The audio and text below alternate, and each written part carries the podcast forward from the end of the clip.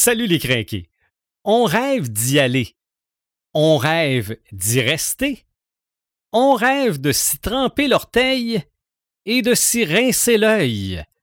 Pour l'épisode 124, on parle de la plage. Marc de Paperman Gagnon, Joël Imaginatrix Rivard, Eric Red de Gamer Bourgoin et Sylvain The Animator Bureau. C'est le podcast des craqués.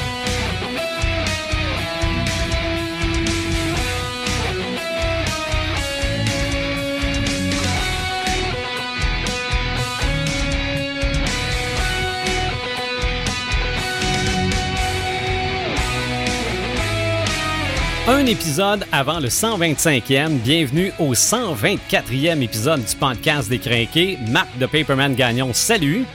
Salut. Joël Imaginatrix Rivard, salut. Salut. Et Red the Gamer, Éric Bourgoin, salut.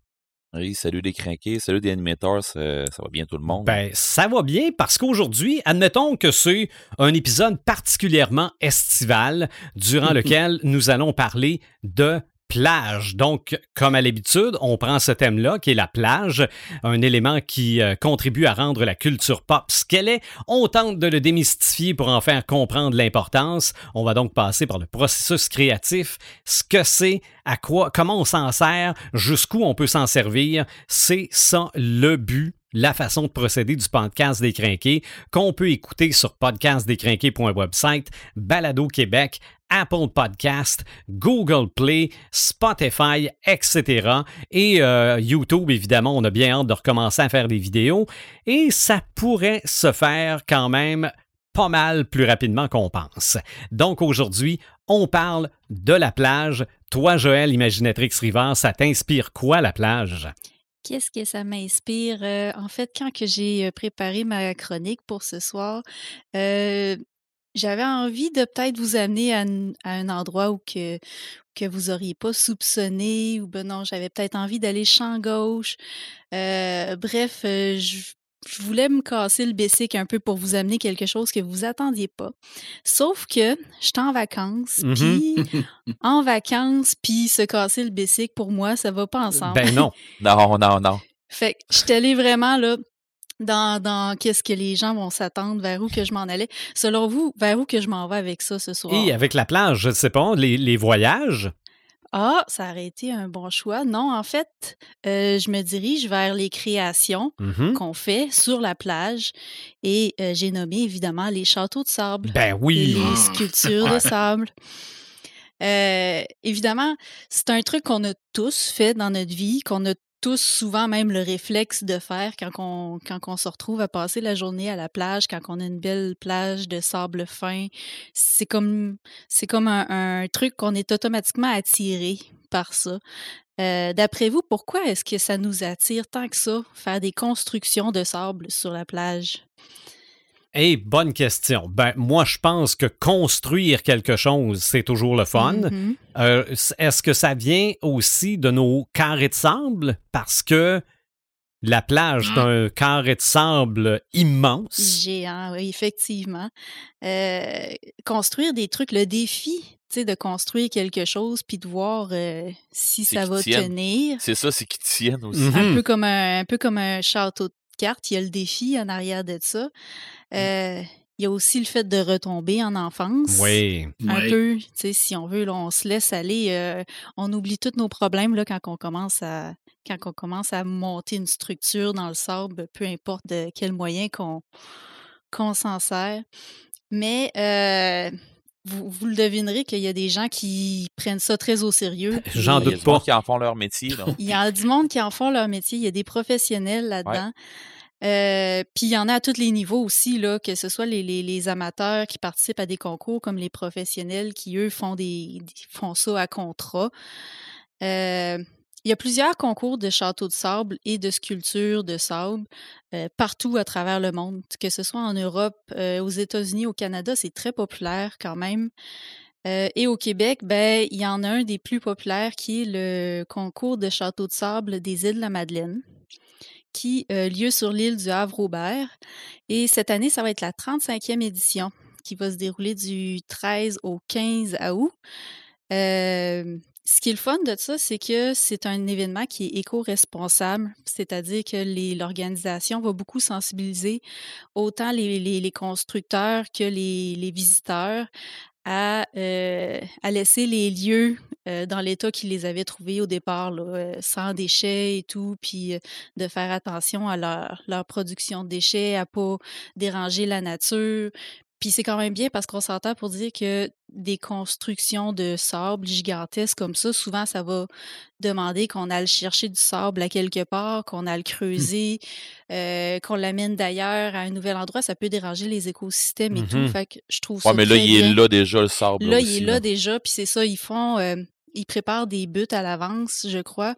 Puis euh, le minimum de hauteur que ça prend pour être éligible, je crois que c'est un mètre. Déjà, à un mètre, on commence à avoir une construction quand même assez popée. Et cette année, ce que je trouve cool, c'est que le thème, c'est c'est un monde d'ingéniosité et d'engrenage. Et évidemment, ça fait référence à... Euh, au steampunk. Au steampunk, ben exactement. J'ai très hâte de voir ça va être quoi les constructions qui vont ressortir de ça. En fait, euh, on fait un peu le parallèle entre la révolution industrielle et la révolution technologique qu'on vit présentement. Et avec tous les, les, les problèmes qu'on vit présentement dans le monde, ben là, on a voulu faire ressortir le côté plus punk. Fait d'où l'idée de faire de quoi de, de steampunk pour cette année. J'ai trouvé ça très original, puis j'ai beaucoup hâte de voir euh, les photos qui vont, qui vont sortir de ça. Puis évidemment, c'est euh, c'est ouvert à tout le monde. Les gens peuvent, euh, les amateurs comme les professionnels peuvent s'inscrire pour participer, mais aussi les gens peuvent juste aller visiter les, les, les îles de la Madeleine puis aller voir ça en même temps. C'est un gros attrait touristique à chaque année. On parle de environ 20 000 visiteurs et plus de 600 bâtisseurs. Fait que, euh, imaginez okay, c'est pas, c'est pas un petit concours que tu vas voir trois châteaux, là. Non, non, non, c'est ça. Euh, c'est des équipes, je crois, de six personnes, six ou sept personnes. Alors, euh, on parle de, de, près de 100 équipes là, qui participent cette journée-là. Là. C'est, euh, c'est assez impressionnant. Puis, ce qui est le fun aussi, c'est qu'il y a une programmation qui vient avec ça. Là. Il y a des, euh, des, des, chanteurs, il y a des contes, il y a de l'animation. Fait que, c'est vraiment comme un gros festival, dans le fond. OK. Fait que Ensuite de ça, ben oui, c'est ça. Il y a les concours de château de sable, comme je vous disais, il y en a plusieurs. Mais il existe aussi des, euh, des séries, des télé-réalités qui nous ben montrent ah, le travail de ces gens-là. OK. On pense à, il y a quelques années, il y avait la série Sandmasters.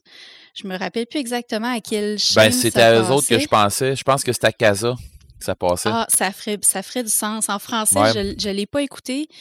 En anglais, j'ai dans la tête Discovery ou une chaîne affiliée. Mais... ça se peut, ça aussi, là. Mais c'est ça. Eux, dans le mmh. fond, c'était des professionnels qui, justement, faisaient des contrats Exemple, un hôtel à tel endroit faisait un événement spécial puis commandait une sculpture géante. Puis on les voyait travailler ça. Puis justement, ils faisaient venir des trucks de sable pour être capable de, monter ça. Ils faisaient des grosses structures. Ils travaillaient avec... une humidité spéciale. Oui, c'est ça. Avec ah pour avoir la bonne Parce que de la couleur aussi. Oui, des fois, ils rajoutaient de la couleur, des fois, ils rajoutaient des, des, des trucs mécaniques, là, des, des fontaines, des, euh, des, des, des, accessoires qu'ils rajoutaient à ça. C'était assez impressionnant. Mais ah, je me souviens d'avoir vu une émission sur euh, une ouverture d'un zoo, je pense, qui ont eu une misère qui n'avait pas de sens avec la patte d'un éléphant ou une affaire comme ça. C'est comme trop pesant. Pas faire une girafe. Non, non, il y avait une histoire. C'est parce qu'il y avait une histoire que c'était trop pesant. Oui, voyons. Ça monte. Mais pour vrai, eux autres, il n'y en a pas de problème avec ça. Là. Non, c'est Pour vrai, Là, monter une tête de, un coup de girafe, là, ils vont mettre un, background en arrière, puis il était hot, là, pour vrai. Là. Mais tu sais, ces gens-là, là, ils, ils disent, ils font un métier vraiment hyper cool. Là, je veux dire, euh, c'est incroyable de dire que tu es capable non seulement de vivre de ton art, mais vivre de ton art dans un, matériau qui est si qui est peu qui est éphémère puis qui est si peu mmh utilisé puis qui représente beaucoup de défis aussi. Oui. Mais euh, est-ce que vous savez qu'on va avoir notre série canadienne de constructeurs de Je savais pas. Ça s'en vient cet automne sur CBC. en fait, écoutez, ça va être une course contre la montre. À chaque épisode, il y a 10 équipes de deux personnes qui vont s'affronter. Et le défi, c'est que les sculptures vont devoir être réalisées et évaluées avant que la marée monte. Et d'ailleurs, le titre de l'émission s'appelle Race Against the Tide. Mm-hmm. Et, oui, que je vois le genre. et ce qui est exceptionnel, c'est que ça a été tourné euh, dans la Bitfundé au Nouveau-Brunswick, là où on sait que c'est les marées les plus hautes au monde. C'est pas vraiment- les plus rapides aussi? C'est les plus rapides aussi. C'est- vraiment un lieu qui est exceptionnel. Je ne sais pas si vous êtes déjà allé euh, au Nouveau-Brunswick voir ça. C'est euh, une plage qui est super belle. Et, euh, et bref, c'est ça. Les, à chaque épisode, je crois qu'il va y avoir comme une équipe qui va être éliminée pour couronner les, les meilleurs sculpteurs de sable à la fin de la série. Fait que la première va être sur CBC, puis sur la plateforme de CBC Gem euh, le pr- 9 septembre. Fait que ça s'en vient très vite, c'est à surveiller. Oh. Euh, je termine ça en vous demandant, est-ce que vous avez entendu parler dernièrement du record du plus haut château de sable? Pas du tout. En tout cas, c'est pas moi qui l'a fait certain. Non, moi non plus. D'accord, parce que c'est récent. En fait, il y a eu un nouveau record qui a été brisé euh, cet Ouais. été du plus haut château de sable. Et là, je vous dis, il fait 21 mètres. Ouf. Ben, voyons donc. 16. OK. Ok? Et un Faut, faut que Ah, ça Je me tienne. rappelle plus en pied, c'est comme, c'est comme Euh, on est 60 pieds. 75. Ouais, c'est ça. Ouais, Fait que, voyons donc. C'est, près de 500 tonnes de sable qui ont été pris pour faire ça. Ça s'est fait au Danemark. Et euh, en plus, il dépasse de 3 mètres le record Guinness qui avait été, établi en Allemagne en 2019. Puis ce qui est intéressant aussi, c'est que euh, il est presque le double du record qui était établi il y a 10 ans en 2011. OK. Fait que, tu vois que ça, ça, ça, ça se challenge de plus en plus à chaque fois. C'est quand même à 20 intéressant. 21 mètres, tu peux rentrer dedans. là. Probablement. Ben, quasiment, parce qu'en fait, c'est euh, c'est construit avec une structure interne en bois pour évidemment garder la, la- la solidité puis la sécurité de tout ça. Fait que c'est sûr qu'il y aurait eu moyen de faire quelque chose que tu peux euh, rentrer dedans, justement. là. Mhm. Euh, c'est une construction qui est en forme pyramidale, puis euh, au top de la, de la pyramide, en fait, il y a une sphère qui est à l'image du coronavirus. Ah, Et on lui a mis une petite couronne pour rappeler euh, à quel point le virus nous a dominés au cours de la dernière année. Fait que c'est vraiment une symbolique tout autour de Ouais. la pandémie qu'on a vécue au, de- au- au cours de la dernière année. Euh, évidemment, ben là, c'est ça. Ça leur a pris une structure en bois pour euh, être capable de la, garder solide. Ils ont utilisé des, échafaudages, des grues pour être capable d'aller travailler en hauteur. Puis, euh, puis c'est ça, ils ont aussi mélangé un peu d'argile, je pense comme 10% d'argile, je ne me rappelle pas exactement si c'était ça, mais question que ça tienne plus longtemps. Puis ils ont mis une protection, un genre de, de colle pour que la sculpture, ils pensent qu'elle devrait euh, rester debout là, jusqu'à l'hiver, là, selon les pronostics, si euh, la température le permet. OK. Fait que euh, c'est quand même impressionnant. Euh, je terminerai en en revenant sur le pourquoi on fait des châteaux de sable. Moi, je pense que quand on voit des, des belles grosses structures comme ça, de un, évidemment, ça nous met au défi.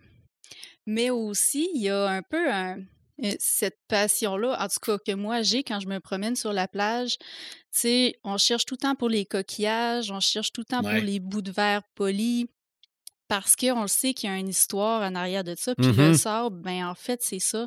C'est euh, chaque grain euh, comme affronter des milliers d'années avant nous, Mm. tu sais, a vu les dinosaures même peut-être. Fait que c'est peut-être cette fascination-là plus pour le sable qu'on a de vouloir le travailler. OK. Là, tu me parles de. D'ailleurs, il y a, il Oui, vas-y, Marc. Il y a beaucoup de gens qui, qui, euh, qui ramènent du sable en voyage. hein. Oui. Oui. À chaque fois qu'ils se promènent, ils vont dans une plage, ils ramènent un petit peu de sable. C'est vraiment comme un souvenir euh, Oui. très, euh, très présent dans, dans les J'ai voyageurs. entendu parler que c'était illégal, ça. Ah ouais? oui, ben, pour des, questions environnementales, c'est sûr que c'est pas c'est pas recommandé. Ben, c'est parce que, moi, j'ai déjà entendu parler justement que tu pouvais ramener n'importe quelle maudite cochonnerie de ailleurs avec ça. Oui, c'est ça. C'est exactement Ah ça. Des ouais? fois, Mais ça si peut tu la gardes des, dans des- un petit pot ou. Mais c'est ça, j'imagine Ouais. que si tu ramènes un, un échantillon dans une petite fiole, euh, je pense pas que ça soit si C'est ça. dangereux Il y en, ça, ben, ou il y en Ouais, a si déjà. Il y en a ça. scellés dans les boutiques souvenirs. Oui. Ouais, mais tu sais, peut-être que ce sable-là, dans les boutiques Ah. souvenirs, premièrement, il vient tout de la même place, peu importe le nom qui est Mhm. écrit sur la bouteille. Ouais. Ils vendent les mêmes bouteilles aux Bahamas qu'ils vendent à Montréal. Je vous dis ça comme ça. Puis ils sont toutes faites en Chine. OK, bon, ben, écoute donc. Puis, euh, puis c'est ça, tu sais, c'est peut-être du sable qui a été euh, traité, stérilisé, peu, peu importe, là, ça, ça se pourrait aussi. Mhm. Mais tu sais, c'est ça, c'est pas... Autant euh, quand on ramasse des trucs, que ce soit du sable, que ce soit des coquillages, euh, tu sais, faut, le- faut le faire en pensant que ça peut nuire à un écosystème. Ouais. Euh, soit en les prenant, tu sais, si on prend trop de coquillages quand on va sur les plages, par exemple, ben, les coquillages, ils ont quand même une utilité, tu sais, de, de, de retourner à la mer puis de fertiliser, euh, tu sais, donner des nutriments à la mer et tout. Fait que euh, cette affaire, euh, c'est à garder en tête, en fait. Allez-y raisonnablement, ramenez-vous un petit souvenir, puis partez pas avec toute la plage non plus. Non, non, non. Mais tu, je t'en- je t'entendais dire, on, on ramasse des petits bouts de verre, puis ça a une histoire, puis tout ça. Puis là, je Mhm. me disais, oh non, faut-tu falloir que je reparle du mystère d'Oak Island? Ah non, non. Des bouts de porcelaine. C'est ça. Ben, il doit y avoir une plage moyen. là-dedans, c'est sûr. Ben oui, ils ont- Ben oui, oui, ben Smith- Smith Coat, la grande plage où ils trouvent Bon. plein d'affaires. Voilà, c'est c'est réglé pour le mystère d'Oak Island. On, on va passer à Marc. Tiens, Marc, dans la, dans la littérature, la place de la plage. Oh mon Dieu. Écoute, on est, tu, disais, tu disais au départ de l'émission qu'on était dans un genre de- d'émission festif. De casser ça, moi, la, Bon. la fête. Ah ouais, donc. Écoute, je sais pas pourquoi, non, mais tout, tout, ce, que, tout ce qui m'arrivait dans ma tête, c'était des histoires de plage qui, qui finissent mal. Tout le temps, tout le temps. Ah, mais je vais te parler de film, dit- moi, tantôt. Ça va pas toujours Non. bien non plus, là. J'ai dit, bon, je dois être dans un genre de mood où que je suis en vacances, mais que la plage, euh, je sais pas. je sais pourquoi ça m'a dit. Écoute, je commence, euh, je, commence avec Alex Garland. Alex Garland, c'est un, auteur, scénariste, c'est euh, aussi un, un- réalisateur de films euh, qui a écrit un, bouquin euh, en, je crois que c'est dans les années, euh, en 96, qui s'appelle La plage. Hein, D'ailleurs, c'est un des, euh, des, euh, un des livres qui, se retrouve sur la liste euh, de, des, des, euh, des, des- des essentiels à lire en Angleterre. Et euh, on, se rappelle de, ce bouquin-là parce qu'il a été adapté euh, au cinéma par Danny Boyle avec euh, Leonardo DiCaprio, avec le même titre, La plage. Alors, à la base, c'était un roman. Et puis, c'est ce fameux livre-là qui nous explique le, jeune garçon qui se promène, un genre de rou- routard un peu Richard qui, trouve une plage secrète avec des, euh, des, des, des- des mafieux euh, sur la plage. C'est des, gens qui font le trafic de drogue et tout ça. ça vire très mal, ça finit très, très mal. Mais euh, il y a dans, cette, dans, dans ce livre-là toute la beauté de la plage en tant que, que personnage, parce que la plage, elle est magnifique dans, dans le roman, comme dans le film d'ailleurs. Mais en même temps, elle est excessivement dangereuse parce qu'elle est, elle est loin de tout. Elle est loin de tout. Alors, c'est difficile d'accès. C'est difficile également de, se sortir de là parce que c'est tellement paradisiaque que les personnages, même s'ils sont dans une situation qui vire au cauchemar, ben, euh, comme ils sont loin de tout, ils ne veulent pas sortir de ce, de ce paysage-là, de ce lieu-là. Et euh, c'est un, un bouquin que, que, que, je recommande fortement euh, à tous les gens parce que c'est vraiment un, très, très, très beau livre. Et la plage est prédominante à l'intérieur de, de ce, ce, ce roman-là. Euh, D'ailleurs, c'est une très bonne adaptation que, que Danny Boyle a faite euh, au niveau du film, là, euh, qui, euh, qui, qui, a sorti là, dans les années 2000, là, avec Mhm. le grand Leonardo DiCaprio, Ouais, ouais, qui ouais. était quand même un peu plus jeune à cette époque-là. Là, mais Mm. euh, allez, allez lire ça. Euh, allez voir ça aussi, le film. Ça va vous donner une idée de ce que c'est. Puis euh, Alex Garland, qui, qui, qui est vraiment un, un type qui est un peu comme euh, une étoile montante, là, parce qu'il a, il a écrit beaucoup de, beaucoup de, de, de, films récemment au niveau des scénaristes. Ex Machina, par exemple, Annihilations. Euh, c'est lui qui a écrit le scénario de Dread. Alors, tu sais, c'est vraiment quelqu'un qui est connu. Euh, et puis, ben, 28 jours plus tard, de, Danny Boy. Il a travaillé beaucoup avec Danny Boy. mais c'est La plage, c'est son premier, son premier roman qu'il a sorti, puis ça vaut vraiment la peine. C'est un, c'est un beau roman qui nous explique à quel point c'est beau la plage, mais ça finit très mal. Ben, ça finit dans le sang et le meurtre parce que les, les, gens qui sont sur cette plage-là, ben, ils veulent avoir la tranquillité. Puis, comme c'est des dealers de drogue, ben, à un moment donné, ben, ça vire au drame, bien entendu. comme, d'habitude. Hein. Euh, tu es au courant qu'il va y avoir un film qui, qui, qui, est sorti? De le, nouveau M9 Shyamalan? OK, oui, oui, oui. Qui ben s'appelle Old. Old. Euh, au Québec, je crois qu'ils ont appelé ça euh, anormal. Oui, une affaire comme ça, ouais. Ça n'a pas l'air de bien aller là non plus. Non, ben à, l'origine, moi, j'ai pas vu le film. c'est une adaptation d'une bande dessinée franco-belge qui s'appelle Le Château de Sable de Frédéric Peters et de Pierre Oscar Lévy. Euh, qui est une magnifique BD sur le temps qui passe. Euh, en même temps, euh, cette BD-là, c'est excessivement troublant parce que c'est il y a plein de petites familles qui s'en vont à la plage et tout à coup, ils se rendent compte que tout le monde vieillit, mais à vitesse grand V. Là. Et ils ne savent pas pourquoi, ils ne savent pas non plus comment sortir de là. Ils essaient de sortir et ils sont toujours ramenés là. et là, il y a comme deux, deux façons de voir la chose. Euh, les, plus vieux, eux, voient ça comme un, drame extraordinaire parce qu'ils vieillissent et ils savent très bien qu'ils vont mourir très vite parce que c'est vraiment. Euh, ça va très, très vite. je veux dire, euh, on, ils niaise pas avec la POC là, dans, le scénario. Là, les gens vieillissent très vite. Les plus jeunes, eux autres, qui arrivent là, qui étaient enfants, qui étaient bébés, vieillissent aussi rapidement, mais en même temps vont, vont connaître toute une partie de la vie qu'ils ne connaissaient pas. Mm-hmm. L'amour, la sexualité, euh, la, famille, euh, l'accouchement. Euh, et eux, ils voient ça d'une autre façon que les vieux. Alors, il y a comme un, clash de génération entre les deux, mais ça finit, ça finit par la même finalité, dans le fond, que, la, que le temps qui passe, ben, c'est pareil pour tout le monde. Hein, je veux dire. c'est pareil pour eux autres aussi. Là. Ça les Exactement. Puis la, la, la, seule fidélité que nous avons dans notre vie, ben, malheureusement, c'est la mort puis c'est de la façon qu'on va la vivre, cette mm-hmm. vie-là en tant que telle. C'est un BD qui est excessivement philosophique, et qui surfe un peu avec le fantastique parce qu'on ne sait pas pourquoi il, euh, pourquoi il se passe ça, pourquoi les gens vieillissent. En même temps, c'est très troublant parce qu'on voit les gens vieillir très rapidement, devenir des personnes âgées, mourir, même les cadavres qui sont morts euh, se décomposent à grande vitesse. Alors, tout va vite à l'intérieur de cette BD-là. Euh, et les enfants, ben, eux, euh, on, les voit aussi passer par toutes les, euh, étapes de, notre vie, la puberté et tout ça. Et, c'est vraiment. en même temps, c'est dramatique parce que tout le monde meurt. je veux dire, c'est comme une, finalité dramatique. Mais on n'est pas, pas déstabilisé puis troublé par la finalité de la BD parce que on se dit, ben, les jeunes, eux autres, ont vécu leur vie, les vieux, eux autres, ils essayent de la, la prolonger le plus vite possible. Hein, ils veulent vraiment essayer d'arrêter ça. Ben de dire, moi, je veux vraiment comme ça. En même temps, ben, on se dit que c'est une, très, une très belle fable sur la vie. Puis que oui, des fois, ben, ça passe beaucoup, mais beaucoup trop vite, la vie. Hein. Alors, on a tout le temps tendance à se dire, mon Dieu, que ça passe vite. Ben, ma fille a déjà 9 ans, c'est incroyable. Il me semble qu'elle avait une deux ans, ça fait même pas un mois. Ben, c'est ça. Je pense que c'est ça, cette BD-là qui, nous, euh, qui nous parle de, la vie. Écoutez, c'est une très, très, très belle BD. Il faut euh, absolument que les, gens euh, lisent cette BD-là. je ne sais pas, je sais pas qu'est-ce que Shyamalan va faire avec cette BD-là.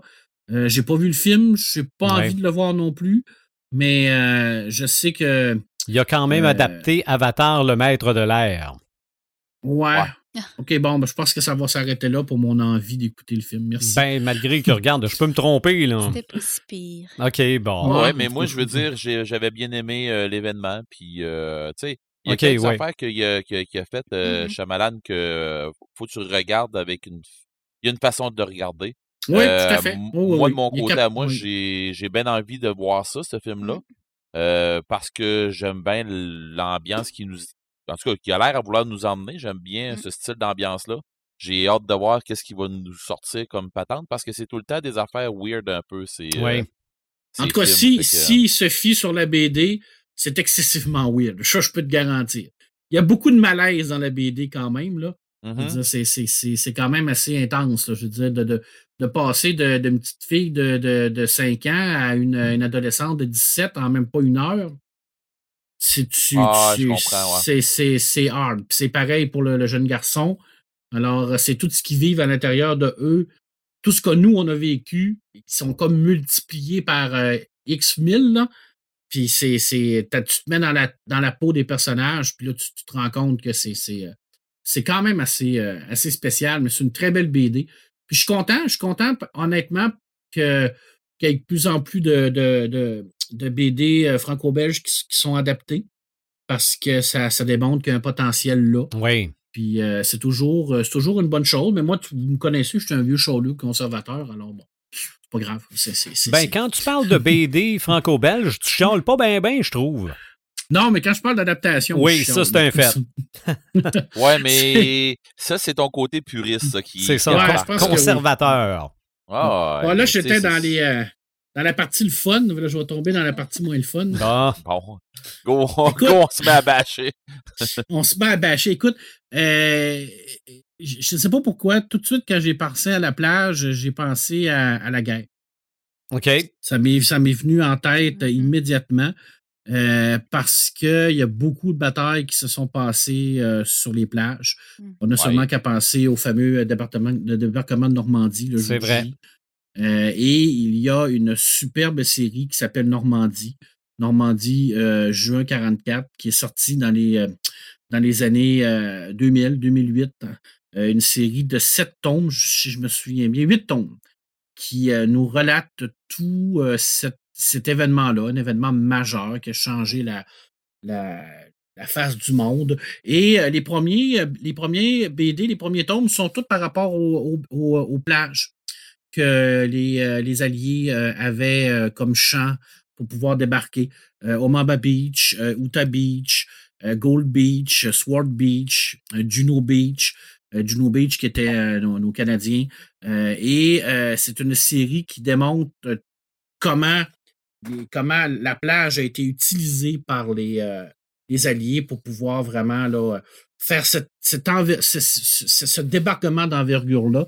C'est sûr que c'est pas Jojo, c'est sûr que c'est pas un truc que tu relis aux vacances de plage, mais aujourd'hui, ces plages-là, ils sont encore là. Euh, ils sont encore visités. Vous pouvez aller les voir, vous pouvez aller les, les, euh, aller essayer de, de, de, voir à quel point euh, ils ont une importance capitale. Puis moi, c'est une des choses que j'aimerais faire un jour dans ma vie, c'est vraiment aller en Normandie pour aller visiter ces plages-là. Parce qu'il y, a un côté vraiment très, très humain dans ce qu'ils ont vécu là, parce que ça a été un cauchemar total. Là. On s'entend. Puis euh, je voulais en parler. Puis c'est une très, très belle série, Normandie, euh, juin 44. je, sais que c'est un peu. Euh, c'est pas, c'est pas les vacances à la plage avec le soleil, puis le sable, puis mm-hmm. les coquillages, la mer dans le coquillage. Oui, mais c'est un endroit où il est arrivé quelque chose pour vrai. Là. Oui, tout à fait. Puis il y en a une autre plage qui est excessivement importante, qui a eu pendant la Deuxième Guerre mondiale. C'est la, les fameuses plages de Dunkirk. Euh, Christopher Nolan en a fait d'ailleurs un, superbe film. Oui, euh, ça a été un immense euh, fiasco en tant que tel, cette, bataille-là de Dunkirk. Mais en même temps, ça a été une réussite totale parce qu'ils ont réussi à sortir tout le monde de, ces plages-là. Dunkirk, qui est une commune qui avait une commune où il y, a, énormément de plages. Et dans une, série qui s'appelle Chant d'honneur. Chant d'honneur, c'est une série qui est sortie quand même assez récemment. Euh, euh, en 2017, euh, qui était une série de cinq tomes où ce que on nous raconte une, grande bataille de, la guerre. Et le dernier tome se passe sur les plages de Dunkirk, qui est en mai, en 1940. Et c'est une magnifique BD, mais c'est également une, BD qui nous montre la, résilience humaine en tant que telle, parce que les gens qui sont allés chercher ces soldats-là, pour la plupart, ben, c'était des, marins, c'était des, euh, euh, vacanciers, c'était des gens euh, comme moi qui, ont pris leur bateau, qui ont répondu à l'appel de l'Angleterre, puis qui sont allés les chercher Alors, tout se passe sur la plage, tout se passe dans la mer. Et c'est une magnifique BD. C'est une bataille, encore une fois, qui est, excessivement importante. Euh, et c'est écrit par, Thierry Gloris, qui est un scénariste que j'apprécie beaucoup.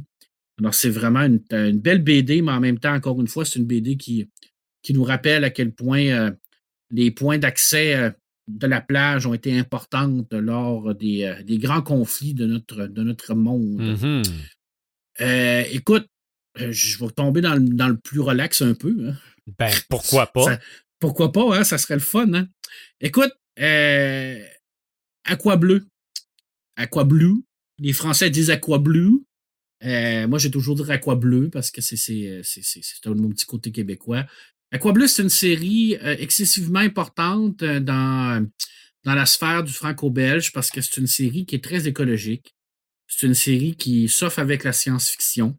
Euh, je t'explique le concept. Aquableu, c'est une, une planète, une planète qui est peuplée à 80% d'eau.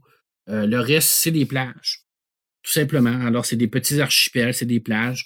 Et à l'intérieur de ces plages-là, ben, on a des, un peuple indigène qui est bleu, d'ailleurs, pour Aquableu, bleu qui va euh, faire face à un envahisseur, une grande compagnie qui va venir chercher les ressources naturelles de cette planète-là, qui vont débarquer avec euh, des, euh, une technologie extraordinaire, avec des, des, vaisseaux spatials, des, des fusils, des, mitraillettes. Nomme-les, ils ont tout.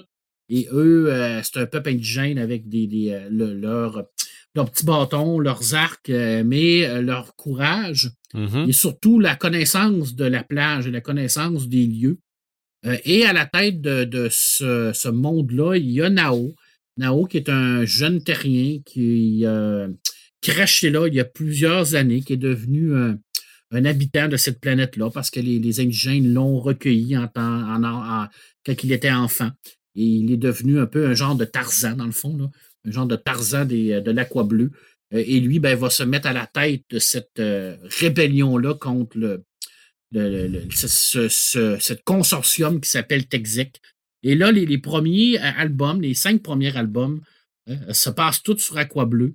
Euh, et on a vraiment là que de la plage. C'est magnifique, c'est extraordinaire, les couleurs. Le dessin d'Olivier Vatine de Siro Tota, nous donne envie d'aller là. et là, je, je, te raconte tout ça, là, des, des, des, créatures qui sont bleues, qui se protègent contre quelqu'un qui veut venir chercher des, on, ben oui. on, dirait que je te, rappelle euh, euh, un film qui s'appelle Avatar, par exemple. Hein. C'est ça, c'est. Mais, à l'envers. C'est bien de nous le rappeler parce que je suis pas sûr qu'il y a beaucoup de monde qui s'en rappelle. Ben ouais, mais non. Mais tu sais, c'est quand même une série qui est sortie en 88 qui est, et Avatar a un parallèle extraordinaire avec cette série-là, même que euh, il y a eu à l'époque où ce qu'on pensait réellement que c'était pratiquement du copier-coller. Je veux dire, c'est tu lis Aqua Bleu, puis quand tu regardes Avatar, tu fais comme, mais mon Dieu, c'est la même histoire. il est allé pomper ça. Là.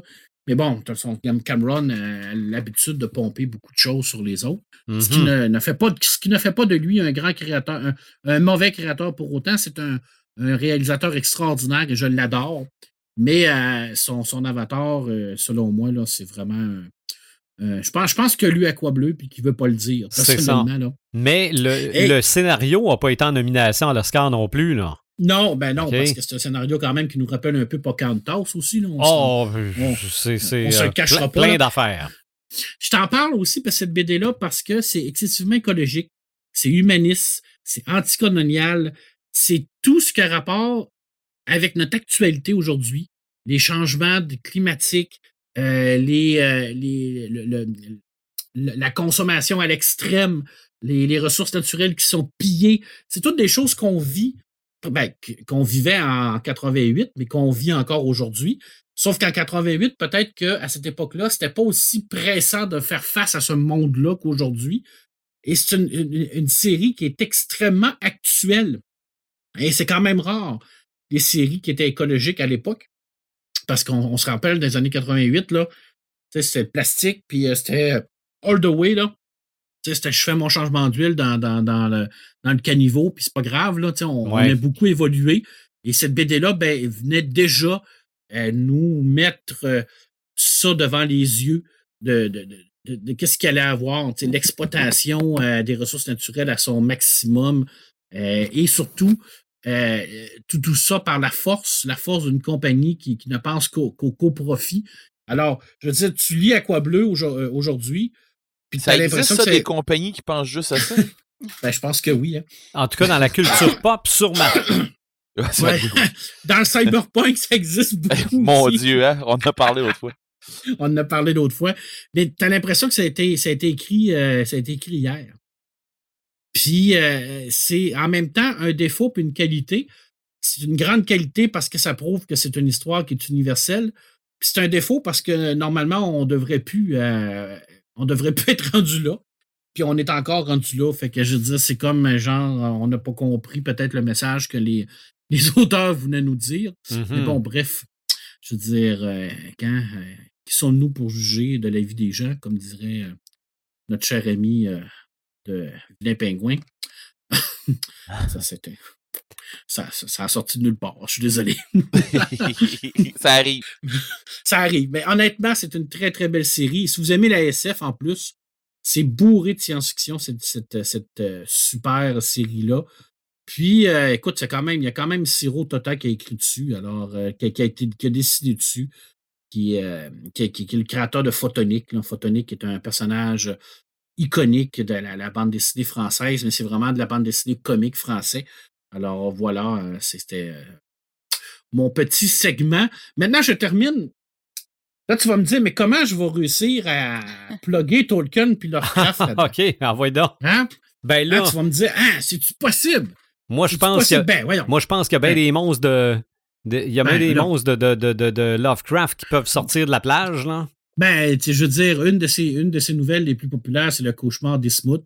Oui. Ismouth, ben, je veux dire, c'est un beau petit village côtier euh, du Massachusetts où il y a des magnifiques plages où ce qui sort des deep one. Alors, c'est. Qui s'en vient en passant en BD, en BD de. Oui, effectivement, de Gutanabe. Alors, tu sais, je veux dire, c'est assez facile à plugger. Il n'y a pas de stress avec ça pour Lovecraft. T'étais bien mieux de le plugger parce que je m'en allais le plugger, moi, de mon bord. Je veux dire, écoute, euh, c'est. Euh, euh, en même temps, je veux dire, c'est pas, pas un village où tu vas passer tes, vacances sur le bord de la plage, là. Parce que c'est pas, pas super le fun à aller visiter. Habituellement, tu y vas une fois et tu ne reviens pas. OK. Bon. Mais c'est. C'est si tu pars de là.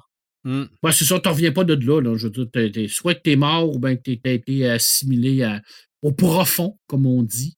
Euh, et maintenant, euh, Tolkien, hein, tu me dis, mon Dieu, mais là, tu vas me dire quoi, Tolkien, Tolkien, hein? Euh, écoute, on est en 1925. Il y a son fils Michael qui est sur la plage de Filey. Et puis, il est en train de jouer avec un petit chien en plomb. Puis il perd. Il perd dans le sable. OK. Puis euh, Tolkien, pour le consoler, va lui écrire une histoire. Il va lui écrire une histoire qui s'appelle Roven Random, qui a hmm. été euh, publiée en 1998, mais qui a été écrite en 1927, qui est une histoire qui, raconte l'histoire d'un chien qui s'appelle Rover, qui, après avoir qui a mordu un sorcier, il a été transformé en jouet. OK. Puis euh, le, le, petit garçon qui va, qui va prendre le jouet dans l'histoire va le perdre à la plage. Et ce jouet-là va être, va être par la suite, va être renvoyé à vivre des aventures un peu partout sur la Lune, dans la mer, et ainsi de suite. Et il va finir par retrouver son euh, apparence originale d'un chiot. Alors, euh, euh, on parlait de création tout à l'heure avec, avec Joël. Et puis, tout petite anecdote, tout simple. Son garçon qui perd un petit jouet sur la plage il réussit à créer une histoire euh, quand même assez euh, intéressante pour les gens qui l'ont lu, de ce petit jouet-là, de ce petit chien-là qui, veut redevenir euh, un chien. C'est extraordinaire quand même la capacité qu'il avait de, partir de rien. Et tout ça pour consoler son fils qui mm-hmm. avait perdu son jouet favori à la plage. Et d'ailleurs, on se rend compte, plus on connaît Tolkien, on se rend compte que la majorité de ses histoires ben, il les écrit pour ses, pour ses enfants. Mm. je veux dire, c'est extraordinaire quand même de, penser qu'à la base, tout ça, c'est fait pour ses enfants. Alors, euh, voilà comment je termine mon petit segment euh, de la plage avec euh, Rover Random de Tolkien. Avec ce petit chien qui a été perdu à la plage. Et d'ailleurs, mon garçon a perdu un dinosaure à la plage. Et je n'ai malheureusement pas écrit une histoire là-dessus parce que je n'ai pas les qualités. Ben, c'est ça, mais, que, mais t'aurais dû lui dire cette histoire-là, ton gars. Ouais, je, oui, oui, c'est C'est ça, tu, changes, chien par dinosaure, puis tout est réglé. tout est réglé, il n'y a aucun problème. mais tu peux, tu peux offrir à Joël l'idée, par exemple. Mais, ah, ben oui, ça a été. Mais c'est vrai que la plage, là, puis je comprends Tolkien d'avoir été inspiré par ça parce que c'est un lieu extrêmement inspirant qui donne naissance à beaucoup d'histoires. On pense à celle-là, mais on pense aussi à Lucy Maud Montgomery, qui est l'auteur de Anne, la maison Pignon Vert, qui a écrit plein de nouvelles qui se passent sur la plage, euh, près de la mer, parce qu'elle était beaucoup, beaucoup attachée à la mer. Fait que, fait oui, c'est vrai que c'est très inspirant d'aller à la plage pour ça. Ben, moi. Voilà, alors c'était pas Jojo, mais en tout cas, c'était ben, C'était intéressant. C'est toutes des, toutes des belles lectures euh, que vous pouvez lire cet été parce que c'est des lectures intéressantes, même si ça parle des fois de sujets un peu plus euh, difficiles. Parce que tu as parlé de la guerre, moi, je l'avais pas vu, là. Pas du tout. Ça, ça m'était pas venu en tête. Euh, parce que, bon, évidemment, j'ai un horaire de fou par les temps qui courent, donc je me mets à penser, puis des fois, il n'y a rien qui vient. Là. Je, me, je me demandais de quoi j'allais parler de, de, films, de séries télé, de la, de, mettant en vedette des plages. Euh, il y a des gens chez nous qui m'ont dit Les Vikings, ça prend une plage pour, euh, mm-hmm. pour aller en bateau, puis dans Trône de fer. Ouais, mais pour moi, la plage, c'était, je sais pas, je, oui, peut-être que oh, j'aurais pu m'en aller là-dedans, mais euh, pour ce qui est des, des films et des séries télé, il y a comme des tendances dans ce que j'ai trouvé qui se sont dessinées. Premièrement, la plage comme endroit pour faire la fête. OK? Ouais. Euh, genre euh, Teen Beach Movie, ben des films d'Elvis. dans une liste que j'ai trouvée, on parlait de Weekend chez Bernie. Ouais. C'est vrai. Euh, bon, sur la plage. Euh, donc, des, films comme ça, il y en a un paquet. Euh, il y a aussi la, plage, c'est ce qui entoure les îles perdues. Mmh. Donc, quand quelqu'un se perd, bien souvent, il arrive par la plage et il se ressauve par la plage. Et c'est le cas, entre autres, du film Seul au monde avec Tom Hanks. Ah oui. OK? Sur la plage avec son fameux ballon. Euh, mon Dieu, j'ai oublié le nom. Wilson. Exactement. Mais tu as aussi des gens qui se perdent sur une île déserte dans le film Le Lagon Bleu. Oui. Un, et deux. Ah oui. Hein? Un et Un deux. classique des fêtes pendant beaucoup d'années. Ah oui, OK. Parce que dans le deuxième, c'est le premier film de. Mon Dieu, c'est celle qui est dans Resident Evil, là. Ah, oh, exactement. Exactement. Donc, euh, c'est elle qui, qu'on avait découvert dans le Lagon Bleu 2. Ah, ouais. Euh, c'est pas le 1? Euh, non, le 1, c'est mon. Ah oui. Voilà comment ça s'appelle. Et... Ben oui, t'as raison. Ouais, j'ai, j'ai, les, les noms. aussi. Brooke Shields. Ouais, c'est ça. C'est ça qui est dans le premier. Évidemment, avec, mon Dieu, me semble qu'il y avait la, la, la, la, la la chanson thème qui avait été un succès époustouflant. Euh, la plage, oui, un endroit de divertissement, mais le, divertissement se fait couper pas à peu près quand on crie un requin. Mm-hmm. Ah oui. Donc, ah, dans, le film. Tu avais hâte d'en parler de celle-là. Hein? C'est ça, mais dans le film Les Dents de la mer, oui, ça se passe. La chasse aux requins se fait en mer, mais tout ce qui précède ça, c'est la plage. C'est le quai aussi qui est, à, qui est à la plage, qui se fait sérieusement arracher. Mais la fameuse scène de la plage où une foule délirante en ressort, c'est une vraie foule. Ben, en tout cas, à, ah moins, à moins que ce soit la légende, là, mais on aurait filmé une vraie plage et on aurait crié pour vrai Sortez de là, il y a un requin. Donc, donc, ce qu'on voit à l'écran, du monde qui se font pousser et que ça tombe dans l'eau, ce serait vrai. Probablement pour le bien de la cause, c'était pour créer une ambiance de réalisme. Probablement ah, ben qu'en 2021, on ne referait plus ça. Non, c'est ben, une idée, écoute, là. Pourquoi? Mais, mais ce film-là, c'est fou à quel point que ça l'a terrorisé une génération complète de gens par rapport à aller à la mer. Moi, je me rappelle quand j'étais petite, ça venait juste de sortir, puis il y avait tout le temps cette crainte-là. Nos parents nous mmh disaient que ça n'arriverait pas, mais il y avait tout le temps cette crainte-là de on va-tu voir un aileron passer? C'est ça. Parce que ce qui est arrivé, on, connaît, bon, comme plein, plein de modes, là. Je veux dire, le film Les Dents de la Mer fonctionne, donc tout le monde devait parler des requins.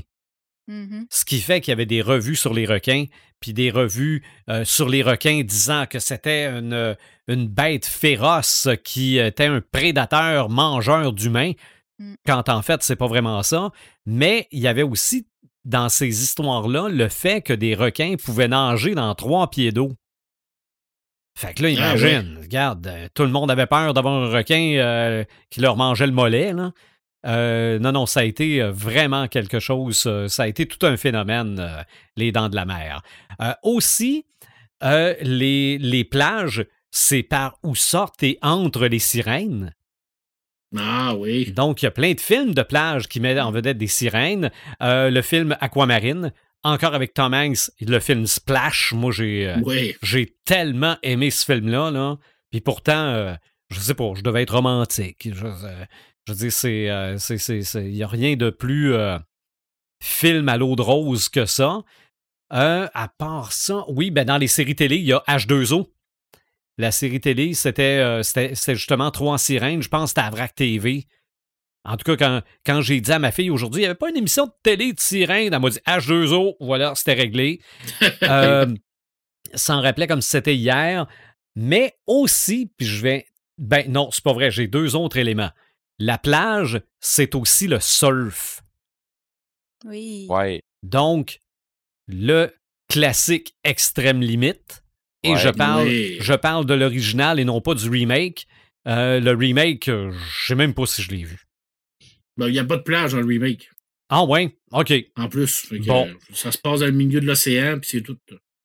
Euh, en dessins animés ou en animation, les rois du surf. Ouais, ouais, ouais. Euh, pour, euh, jeunesse, là, j'ai tellement écouté le film Johnny Tsunami. OK. Qui était euh, qui passait sur la chaîne Disney. Puis je pense que c'était une série en fait. Puis on fait un film. Moi, j'avais juste vu le film, mais ça se passe à Hawaï. Puis on suit un jeune qui, qui est genre un pro du surf justement, et, et il s'en vient je sais plus où, euh, sur le continent américain, puis euh, il finit par faire du surf, des neiges, du, snowboard. OK. Bref, moi, ça, a marqué mon adolescence, ce film-là. Je l'ai écouté et réécouté à répétition. C'est ça. dans, bien des séries télé, par exemple, sans que ce soit des séries axées sur la plage, euh, dès que tu es à Miami, dès que tu es en mm-hmm. Floride, dès que tu es à Los Angeles, c'est sûr qu'à un moment donné, il y a des plages. Euh, j'ai terminé récemment la série Lucifer. À un moment donné, euh, soit qu'on la voit dans les scènes qui font le lien entre deux scènes, donc il y a toujours un avion qui survole Los Angeles. Là. Euh, on la voit souvent.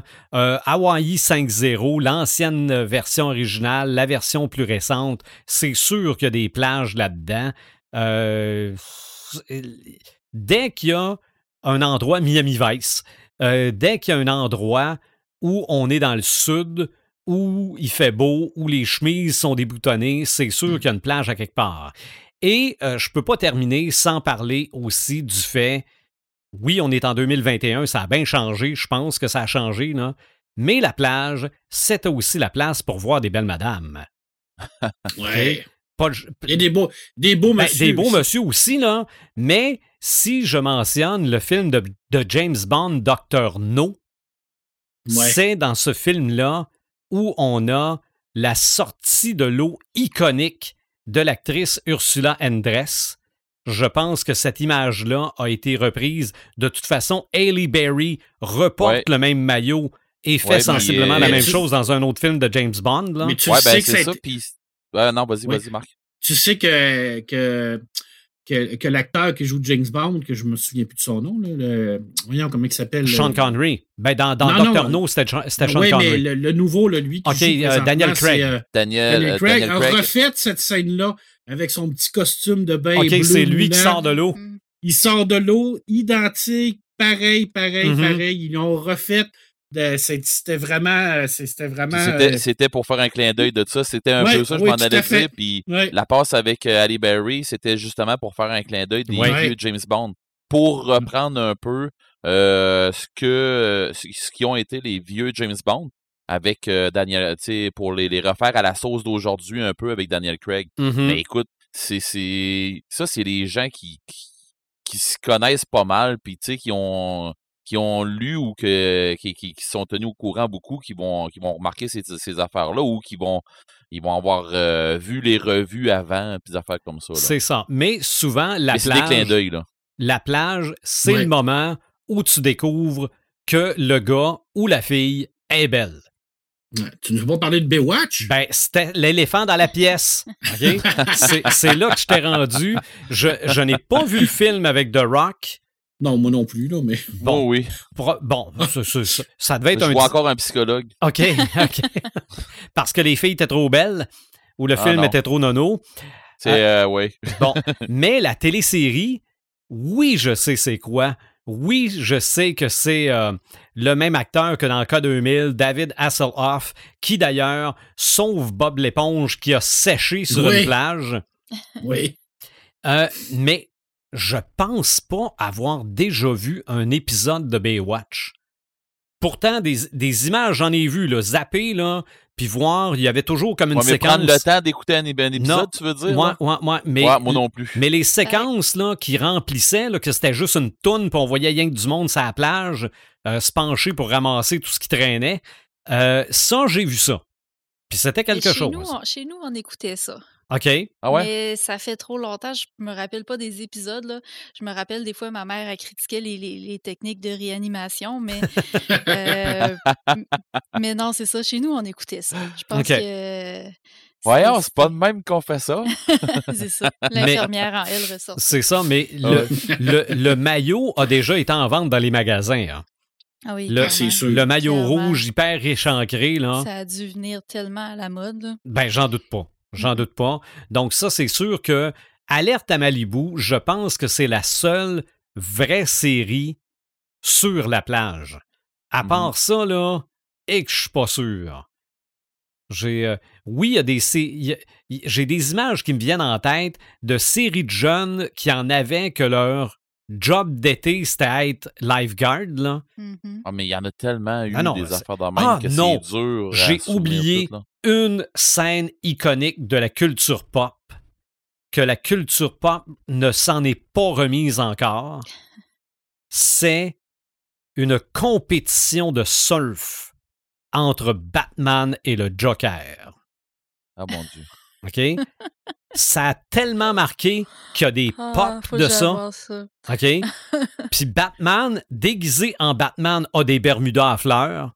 Oh, Le Joker, avec son habit du Joker, a des Bermudas à fleurs par-dessus et les deux s'affrontent en surf dans un épisode de Batman. Il y a des pop, il y a des figurines. La question, est-ce que c'était la série animée ou Non, c'était la série live action de 1966. ah, ils ont tellement fait de belles affaires dans cette série-là. Et, et ça, là, j'ai même essayé de trouver une image claire qui aurait pu faire la promotion de cet épisode-ci. Ah, J'en ai pas trouvé, c'est comme tout flou, mais c'est très clair qui sont sur une planche de surf sur un écran vert. c'est même pas. c'est même pas subtil, C'est aussi subtil que le premier Superman en noir et blanc qui volait couché sur une table. sur un écran vert, évidemment. Là. Donc, c'est dans le temps comme dans le temps. C'est ça. Il faut, y aller avec ce qu'on a. C'est ça. Et je pense qu'à part ça, les plages à la télé, à part le mystère d'Oak Island, et euh, Joël, tu parlais de télé-réalité tantôt, je me suis dit, mon mm-hmm. Dieu, vas-tu me parler de ça? Mais non, ça avait plus de bon sens. C'est toutes les émissions, genre. Euh, mon, euh, des, émissions de, de, de couples qui se tentent de se former, là, ah, qu'il y avait à MTV puis à Much Music, puis, euh, euh, mais, mais plus sur la plage. Là. oh, oui, il y en a, puis il y en a Ou les Survivors de ce monde, tout ça. Ça, dans les télé-réalités de couple, Puis d'ailleurs, je pense qu'il y en a une qui se tourne au Québec. tout nu, puis des affaires dans C'est ça, mais il y a une série comme ça qui se tourne au Québec présentement. Je, ça va être diffusé cet automne. C'est ça, ça doit, ça doit se faire au Beach Club. oui, on n'a pas parlé du Beach Club. Il y avait eu justement une télé-réalité. Vrai. Tournée au Beach Club. C'est vrai. Oh, OK. Red, t'as manqué ça. À part ben, ça, ça je, je, pense, je, pense, que j'ai pas mal fait le tour de ce que la plage. Mais, mais pour vrai, euh, côté québécois, on, on en a-tu des séries qui se passent sur la plage où on n'a pas assez de plage Québec pour ça. Pas tant. C'est ça. le seul qui me vient en tête, c'est un film. Mm-hmm. En fait, deux films. On a des films qui se passent euh, au bord de la mer. On pense au scaphandrier. Je ne sais pas si vous vous rappelez. Oui, ouais, ben, tu en as déjà parlé aussi euh, de ça déjà. Ça fait un bout, là, mais tu en as déjà ben, parlé. Ça fait un bout du film. Puis euh, sinon, moi, mon, mon, classique de jeunesse, ben, c'est la, la grenouille et la baleine. Mm-hmm. Oui, mm. c'est vrai qui est encore disponible, je crois, sur, euh, sur la plateforme Éléphant. Mais, euh, mais ouais, ça, c'était mon classique de jeunesse. C'est ça. Puis il y avait peut-être aussi, encore une fois, je pense que c'était à VRAC TV, une série qui s'appelait Jérémy. Et je pense que ça, ça se passait dans un camp de vacances. Mmh. Mais probablement là, qu'il devait avoir une plage sur un bord de lac, puis euh, mmh. certaines des personnes là-dedans étaient lifeguards. C'est peut-être des images que j'avais en tête tantôt. Mais c'est ça. Je pense qu'on réveille la conscience des gens que des plages, euh, il y en a peut-être plus qu'on pense dans la culture pop. Oui. Donc, pour moi, ce qui est à l'écran, ça fait le tour. Bon, évidemment, c'est sûr que j'en ai oublié. J'en ai sûrement mm-hmm. oublié plein. Regarde des, films de surf puis des, des films de, de, plongée sous-marine. Regarde, il y en a plein. Là. Mon Dieu, c'est quoi un film avec. Euh, euh, non, Jessica Alba, puis le gars qui était dans Rapide et Dangereux. Ah, des bleus, pas des blues, mais, euh, mais ça, c'est ça, des blues. en tout cas, ouais, l'enfer bleu. C'est ça. Bon, probablement qu'il devait avoir, euh, avant, avant de se retrouver à l'eau, il devait avoir une plage à quelque part. Mm-hmm. Oui, oui, oui, oui. Il travaille sur une plage, puis ainsi de suite. C'est ça. Donc, c'est sûr, c'est sûr qu'il y en a plein d'autres, mais si on vous a allumé que qu'il y en avait des plages dans la culture pop, là, je pense que euh, à l'écran, il y en a quand même pas mal. Mais dans le monde du jeu vidéo, ou peut-être du, euh, du, du roleplay, peut-être qu'il y a des plages aussi, Red the Gamer? Euh, j'ai été un petit peu. J'ai pas été dans le roleplay parce que, je veux dire, moi, je pense que tous tes maîtres de jeu peuvent faire n'importe quoi, à peu mm-hmm. près n'importe quoi. Fait qu'ils peuvent t'emmener dans un, dans un setup, dans un scénario qui va t'emmener dans une plage ou, quelque chose comme ça.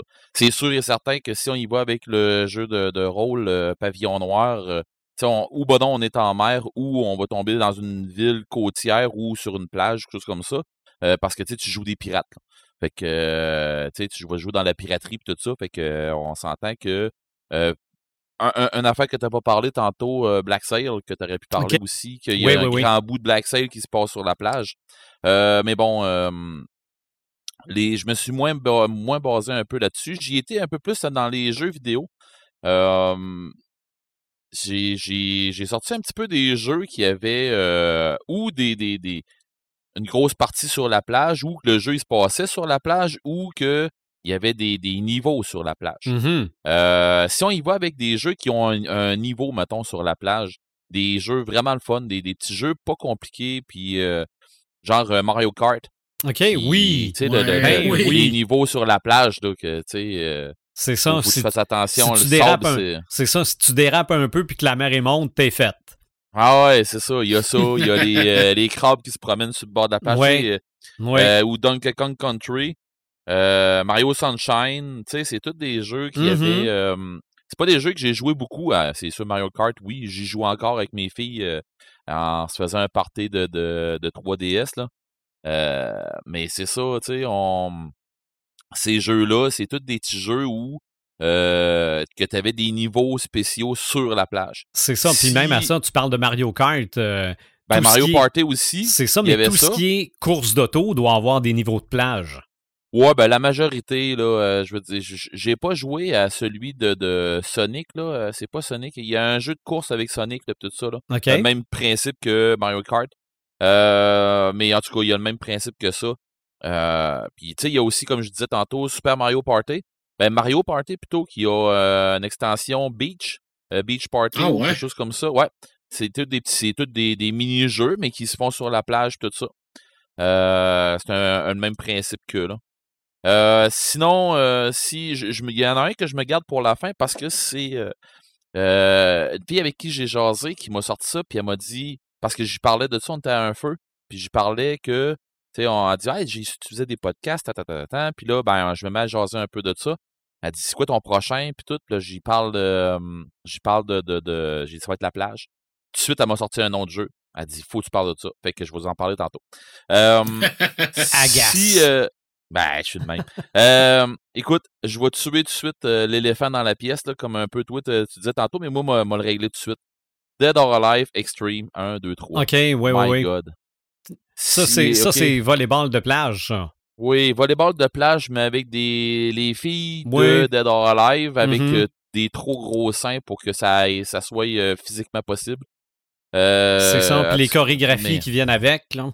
Mon Dieu. En tout cas, c'est, un show-off de, de, de, de, moins possible de tissu avec le plus possible de peau. Euh, je sais pas si c'est vraiment un jeu de volleyball parce que les jeux de volleyball que moi j'ai aimé jouer, il est pas dedans. OK. Fait que, OK, c'est pas plus dur que ça. Mais tu vois, tu, parles, tu parles de ça, puis ça me fait euh, venir en tête il y avait probablement des mangas de plage aussi. Ça, j'ai pas, euh, j'ai pas vérifié. Oui. Non, moi non plus, oui, C'est ça. Donc, euh, peu de tissu et des formes humainement impossibles, ça doit exister dans les mangas aussi. Oh oui, bien plein. Ça, c'est, c'est autant, autant dans les mangas que dans, dans, les, dans d'autres styles. Que, autant dans les animes plutôt que, que dans d'autres styles. Mm-hmm. Des mangas euh, en papier, oui, il y en a, mais des animes aussi, il y en a. Là, sûrement tirés aussi de mangas. Euh, ça pour dire que si on y va dans les jeux, c'est sûr que je peux pas passer à côté du volleyball de plage. Le volleyball de plage qui est, en tout cas, à mon goût à moi, euh, moi, j'aimais ça beaucoup jouer au volleyball de plage en live, je parle, là, moi jouer, mm-hmm. taper vraiment sur une balle, OK? Mm-hmm. Euh, je parle pas de jouer qu'une manette dans mains. Non, euh, pour vrai, j'ai, c'est un jeu que j'adore particulièrement. Puis, c'est ce que j'aime, c'est justement, c'est quand tu joues à quatre, faut que tu couvres le terrain. Tu sais, j'adore ça. Mais euh, quand on, je, je l'ai, je l'ai ressenti un peu euh, quand on a joué avec ces sports Kinexport. Euh, sur Kinexport, sur la Xbox, on a un jeu qui s'appelle justement le volleyball, mais tu peux jouer le style volleyball de plage à quatre joueurs. fait que tu peux vraiment jouer un style volleyball de plage et jouer j'ai joué longtemps à ça euh, avec mes filles, euh, avec la maman de mes filles. En tout cas, à gang, là, c'est un jeu vraiment le fun à jouer. Euh, puis t'es dans ton salon, mais tu joues vraiment des smash, faut vraiment que tu sautes, faut vraiment que tu fasses tout pour pour tout là, tu, tu peux te garrocher à terre pour rattraper ton ballon qui arrive, puis sais, c'est c'est hot là. Mais sans c'est sans le sable. Hein, fait que si t'es pour te garrocher à terre, pense que ton plancher est peut-être plus dur un peu. Sinon, euh, dans les dans les jeux, euh, c'est sûr que là, regarde, c'est euh, à partir d'asseoir, je pense que ça commençait après-midi. Les Olympiques. Les Jeux Olympiques. Ouais, je pense que oui, on est, on est là-dedans. Là. C'est ça, les Olympiques qui viennent de commencer. Puis dans les Olympiques, ils ont sorti, bien entendu, ils ont sorti un jeu qui est Tokyo 2020 Olympic Beach Volleyball. Ben, il y a tout le, le Olympic Game, mais il y a le beach volleyball qu'ils ont mis dedans. j'ai vu du gameplay, j'ai pas joué, j'ai vu du gameplay. Euh, ça a l'air intéressant. Ça a l'air bien fait, puis ils ont pas l'air à s'être trop, trop cassé cul à aller faire un jeu, excusez-moi l'expression, mais à aller faire un jeu très liché, puis très compliqué à jouer, comme bien des jeux de, de ben des, des, des, des, jeux qui ont été tirés des Jeux olympiques ont été, ont été faits, là, où que c'était compliqué, puis tu as un meter pour sortir telle affaire, puis là, euh, pèse, pas trop fort, pèse pas trop longtemps, pèse assez longtemps, pèse... Ah, tabarouette, je peux-tu, s'il vous plaît, jouer? Pèse sur mon piton, ça fait ça, ça frappe, puis ça, fait, ça vient de s'éteindre. Euh, d'ailleurs, euh, D'ailleurs, ce jeu-là, à date, ce que j'ai, j'ai, pas entendu parler en mal, tout ça, mais ce que j'ai vu, ça avait l'air bien si, euh, si je continue, mettons, je, vais closer le, le, volleyball de, de, de plage. Là. Mon jeu préféré à moi, c'est vieux, par exemple. mais c'est Super Spike V-Ball. OK. c'est un vieux jeu de Super NES en 90. c'était dans le même temps, ça, qui avait sorti Dodgeball. ah, ouais. C'était dans la même gang qui ont sorti Dodgeball, un peu dans le même principe que. Puis c'est un jeu de volleyball, mais un jeu de volleyball intense. C'est là que tu commences à vouloir faire vraiment des gros smash qui rentraient au petit, qui, qui, qui rentraient là, avec le ballon qui venait ovale quasiment, puis tout là.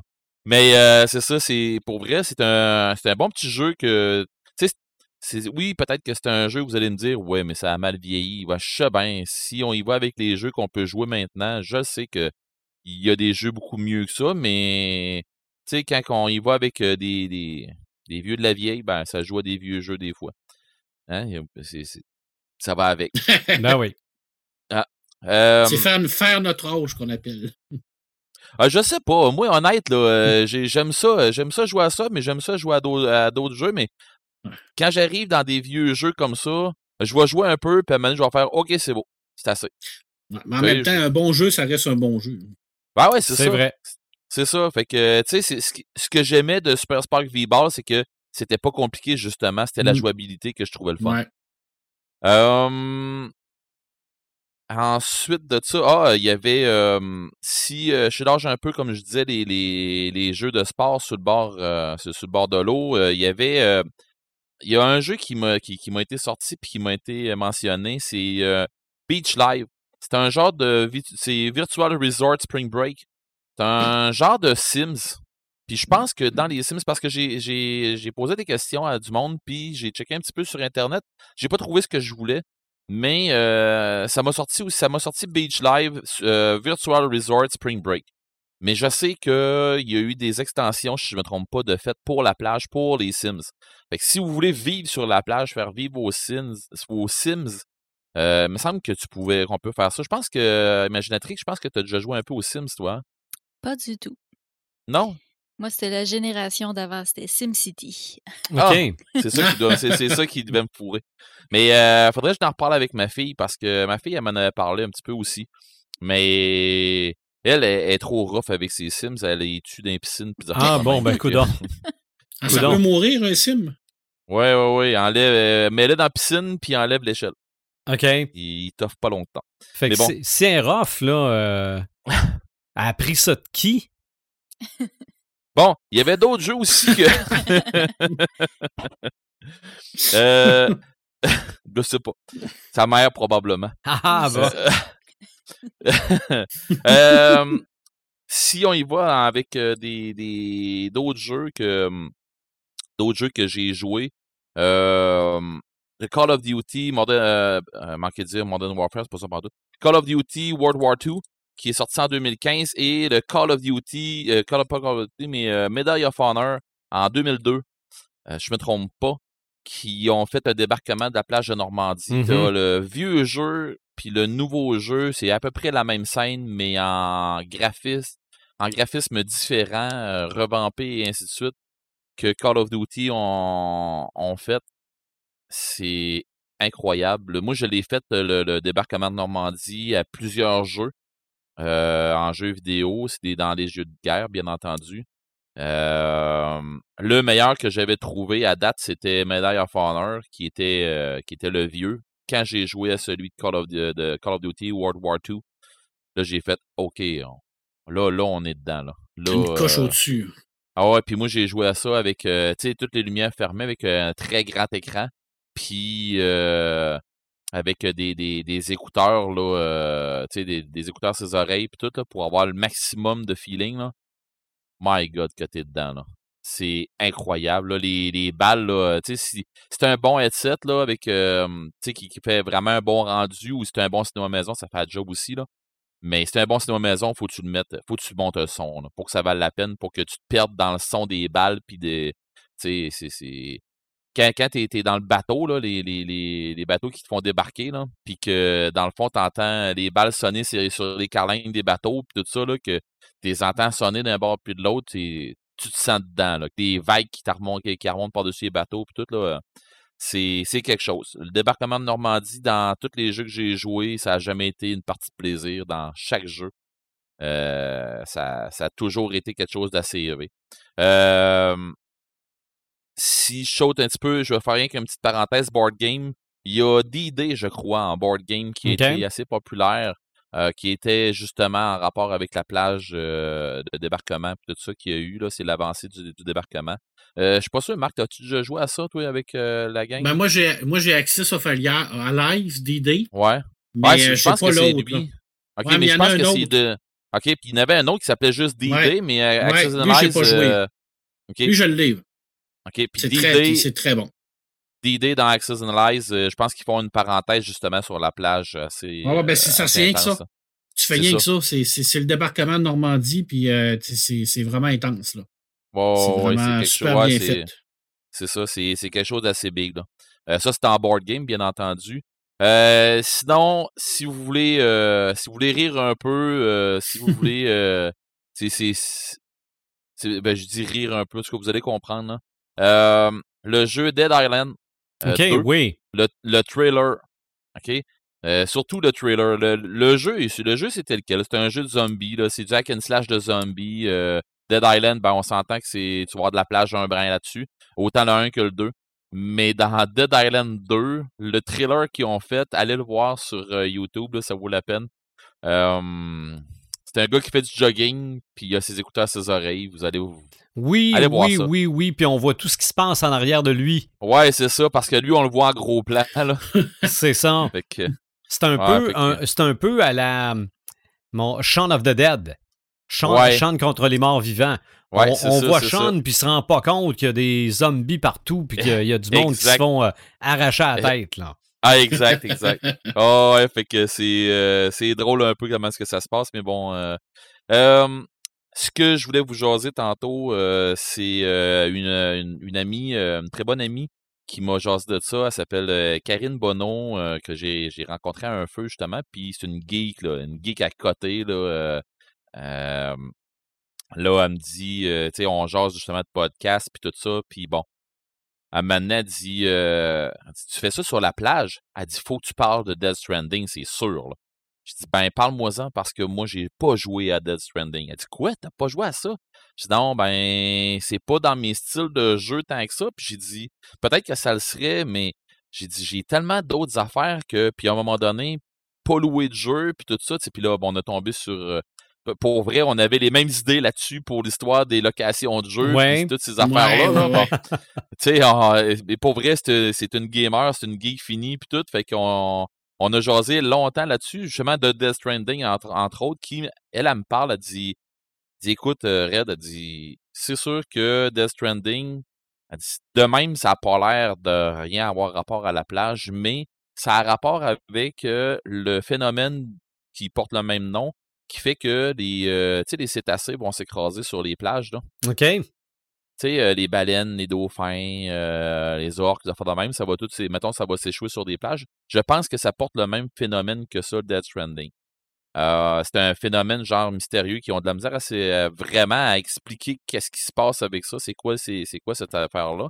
Dans le jeu, euh, quand on, on a nos missions à faire, on a du, du monde à aller aider, euh, c'est comme un genre de monde un peu post-apocalyptique. Ben, pas post-apocalyptique, mais en tout cas, il s'est passé quelque chose. Je ne vais pas trop en parler parce que j'aime pas me faire donner des spoilers, j'aime pas en donner non plus. Euh, mais dans le fond, tu as, une plage à toi qui est ton lieu, ton lieu relax, qui est comme ton lieu, quand tu meurs, tu respawns là. tu réapparais là plutôt. Euh, quand tu quand tu veux prendre un break, c'est là. C'est sûr que tu peux peut-être aller d'une plage à l'autre, mais je pense que ça te prend des invitations, des affaires comme ça. Mais genre de jeu où la plage a vraiment un, une symbolique assez, assez puissante, justement, puis ça te suit tout le long du jeu. Mais quand c'est la face qu'elle a faite quand j'ai parlé de la plage, euh, je peux, je pourrais vous avoir parlé de n'importe quoi, mais il fallait pas que je passe à côté de ce jeu-là. OK. À ce que j'en ai compris, là.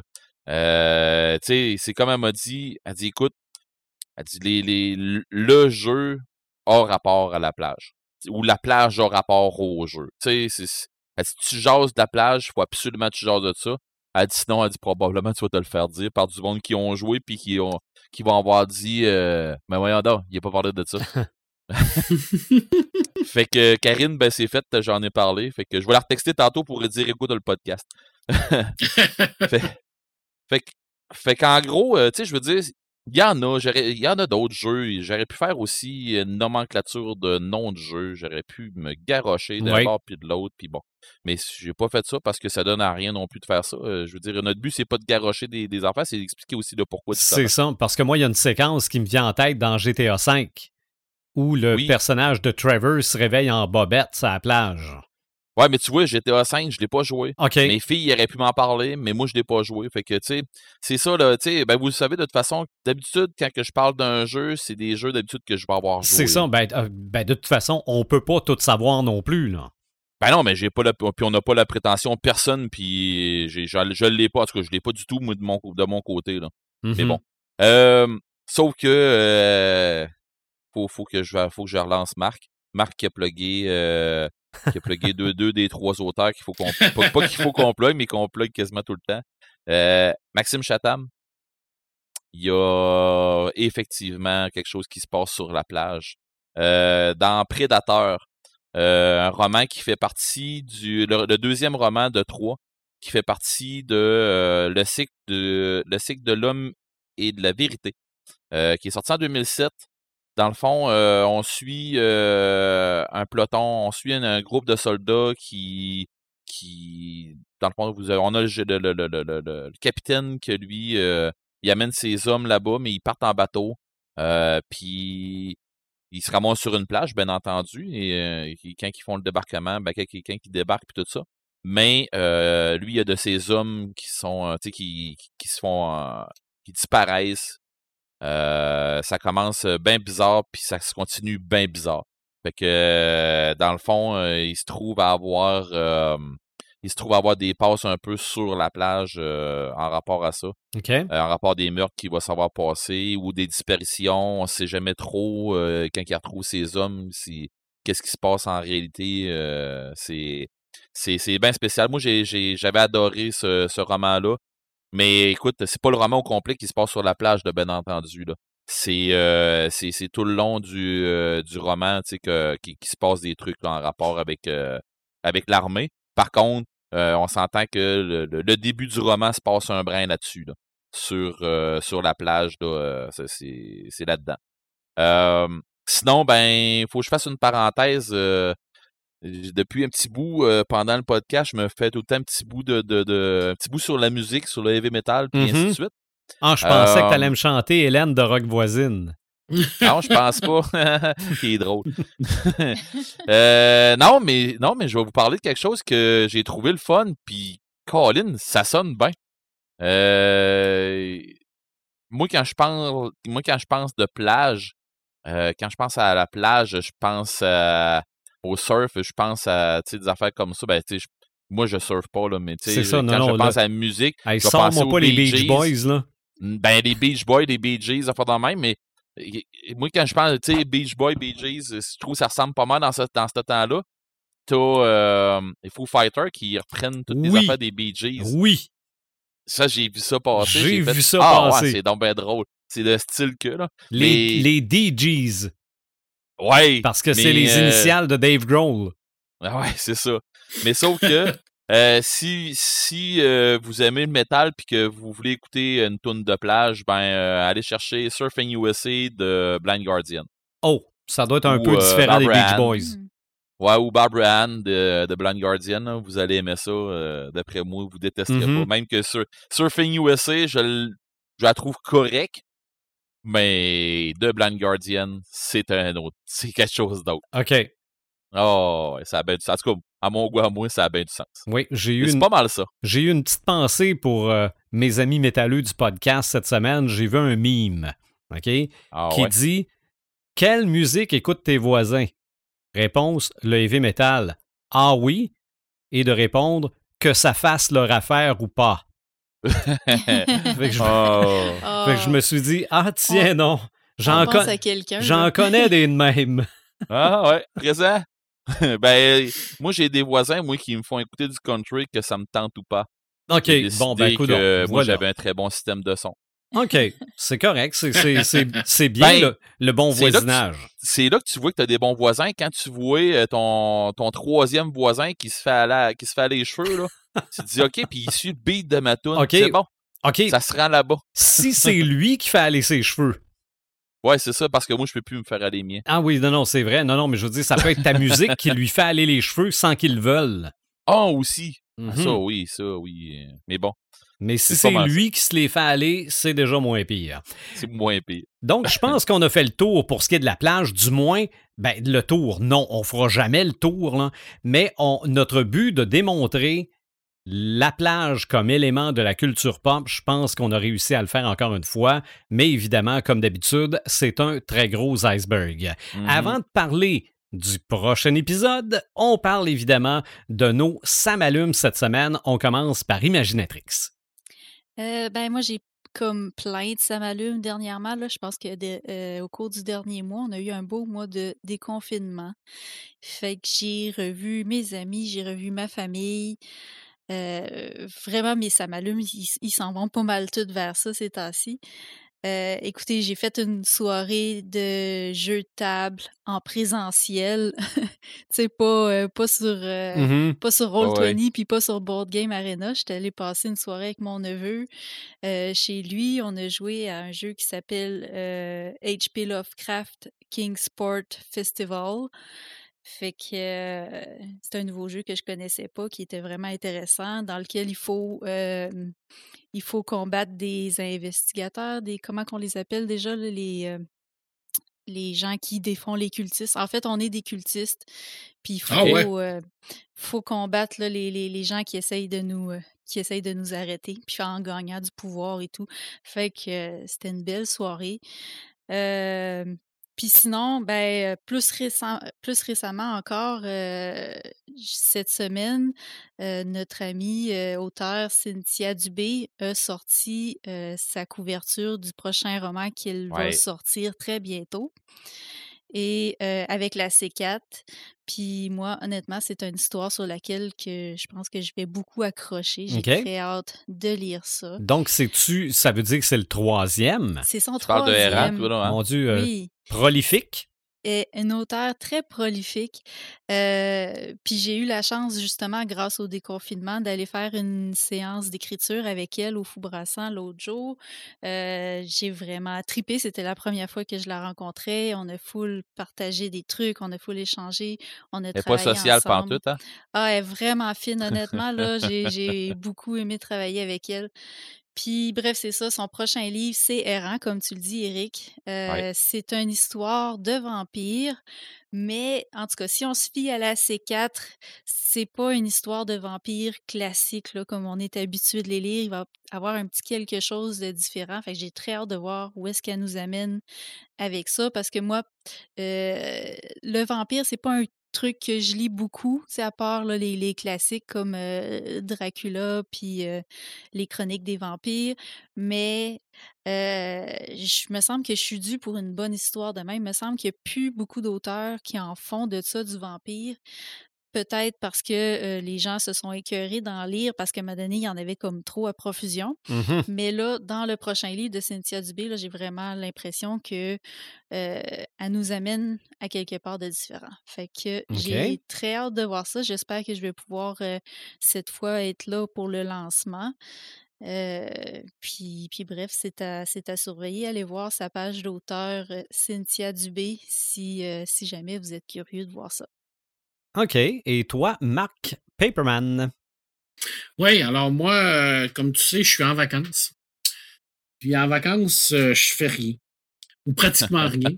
Je lis pas, euh, j'écoute quelques films poches, surtout à frisson, qui, sont une, une, mine d'or pour les gens qui veulent écouter des films mauvais. Par contre, j'ai mon ami Richard Maranzano qui est venu au podcast, hein, on se mmh rappelle, euh, qui, est venu avec nous, m'a, euh, depuis quelque temps, euh, initié à la littérature russe de science-fiction. Dont il nous avait parlé, d'ailleurs. Dont il nous avait parlé. et il, y a, il a quand même une, grande influence sur moi parce qu'il me fait lire pendant mes vacances. un petit livre qui est sorti en 1920 qui s'appelle Nous. En fait, le, titre officiel, c'est Nous autres. Il a été traduit à nous. bref, le titre, des fois, c'est nous, des fois, c'est nous autres. Mais c'est un, roman qui a été écrit par un, russe qui est Legweny Zamatin, qui n'a jamais été publié en Russie parce qu'il a été il a été censuré par la, censure stalienne, euh, qui a été publié en langue euh, russe à Paris, parce que lui, il, s'est exilé à Paris. Euh, et récemment, il y a une nouvelle édition qui est sortie, avec une nouvelle traduction. Pourquoi je t'en parle? Parce que c'est un bouquin qui est sorti dans les années 20. C'est un peu le bouquin précurseur à tous les, livres sur la, dystopie qu'on connaît. par exemple, 1984 de George Orwell, Le meilleur des mondes, euh, euh, ainsi de suite. Alors, tous ces grands livres-là qui nous parlent de dystopie, de contre-utopie, euh, sont tous un peu des, enfants de nous, de ce livre-là, que je ne connaissais pas, qui m'a fait connaître. Et là, on est vraiment dans un futur, encore une fois, qui est dirigé par un État unique. Et habituellement, dans une contre-utopie ou une dystopie, les, États uniques sont des États totalitaires. Hein qui euh, veulent régir euh, toute l'humanité euh, de leur façon à eux autres et qui sont persuadés que les, gens vont vivre le bonheur ultime avec leurs idées à eux. Et ils sont en train de construire un vaisseau spatial qui, s'appelle l'Intégrale. Et lui, ben, on, le roman nous raconte le journal, le journal intime de, de ce tome-là qui s'appelle D503. D'ailleurs, on, déjà qu'on n'a pas d'identité. Mm-hmm. Et euh, qui, euh, lui, ce vaisseau spatial-là, va servir à convertir les civilisations extraterrestres euh, au bonheur total, que l'État totalitaire a décidé que c'était le bonheur total. Bref. Et D503, lui, par contre, il est plus attiré par notre monde à nous, l'ancien monde, la liberté, tout, ce qu'on vit, nous, présentement. Euh, la joie, le bonheur, l'amour et tout ça. Alors, on est vraiment dans un, un, livre qui est extraordinairement d'actualité, malgré le fait qu'il a été écrit dans les années 20. Euh, écoutez, je lis pas le russe. Euh, je ne peux pas juger de, la qualité littéraire de, de de, l'œuvre en version originale, mais la nouvelle traduction, ce que je lis présentement, c'est vraiment de la très, très, très grande littérature. Cet homme-là écrit d'une façon extraordinaire. En même temps, c'est un bouquin qui est euh, très troublant euh, parce que euh, ça parle beaucoup de, déshumanisation. L'humain là-dedans, il, il existe pratiquement plus. on voit tous les thèmes tellement cher à Orson Welles dans 1984 ou à Aldous Huxley qui se regroupent à l'intérieur de ce livre-là. Et euh, Richard me disait souvent, quand tu vas tomber dans la littérature russe de science-fiction, tu vas tomber dans un autre monde. Tu vas tomber dans un monde où ce que tu vas connaître des auteurs qui savent écrire, un, et qui sont euh, précurseurs de beaucoup de choses que tu connais, mais que tu connais pas réellement. Et c'est vraiment le cas avec nous parce que je me rends compte que ce livre-là, je l'ai déjà lu, mais je l'ai lu dans les autres livres des autres. OK. Je l'ai lu en lisant 1984, je l'ai lu en lisant Le meilleur des mondes, je l'ai lu en lisant Un bonheur insoutenable, parce que c'est toutes ces idées-là qui sont regroupées à l'intérieur de tout ça. Et c'est vraiment un petit chef-d'œuvre et j'ai même pas encore terminé. J'ai peut-être la moitié de lu. Je lis vraiment pas vite en vacances, parce que je le dis souvent que je, je, moi, je, suis pratiquement. Tu as le droit d'être en euh, vacances aussi, là. Ben oui, mais parce que moi, je, je suis tout le temps dans les livres à longueur ben d'année. Pendant, mes, pendant mes vacances, j'essaie de, de, de, me libérer de tout ça. Mais c'est pas un livre non plus qui, qui est super jojo. C'est pas un livre. Euh, c'est pas un livre de. de, de c'est pas une lecture de plage, mettons. Mais c'est vraiment intense. C'est vraiment un superbe roman à lire. Et la nouvelle édition, euh, bien qu'on se, se, tire un peu la pipe, moi et Richard, sur la, la, la, nouvelle traduction, euh, j'adore vraiment la façon que ça a été écrit. la façon que ça m'est raconté. c'est vraiment une superbe découverte pour moi. Puis je suis tombé dans cette partie-là que je ne connaissais pas de la littérature soviétique, la littérature russe, pas soviétique, excusez-moi, la littérature russe. Et c'est vraiment une superbe découverte. Alors, sautez là-dessus. Et c'est un tout petit bouquin, c'est pas très cher. Il vient, c'est 14,95 C'est chez Actes Sud. Alors, ça vient tout juste de sortir. Ça a sorti au mois de mars en, 2021.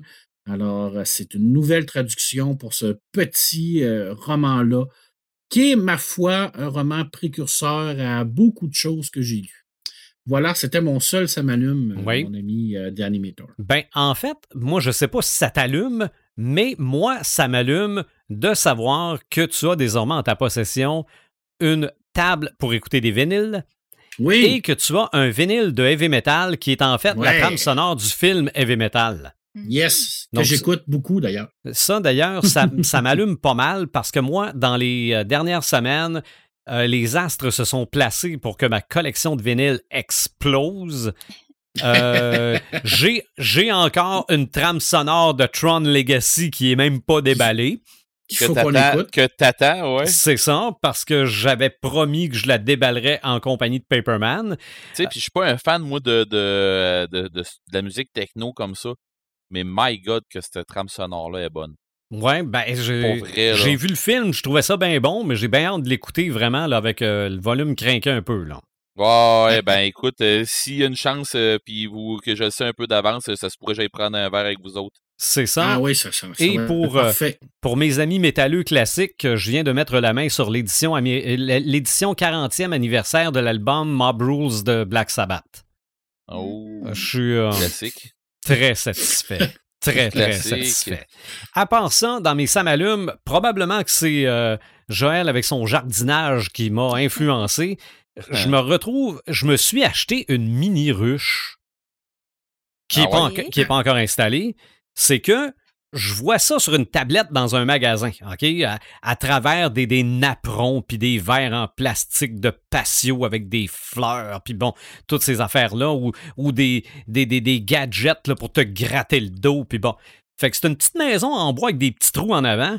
Puis là, je me disais, mais qu'est-ce? Ah, un hôtel à insectes. Ben, c'est ça. Un hôtel à pollinisateurs. C'est ça. Ça fait que je regarde ça, puis ça marque mini ruche. Je fais, hein, c'est donc bien cool ça. Je remets ça sur la tablette.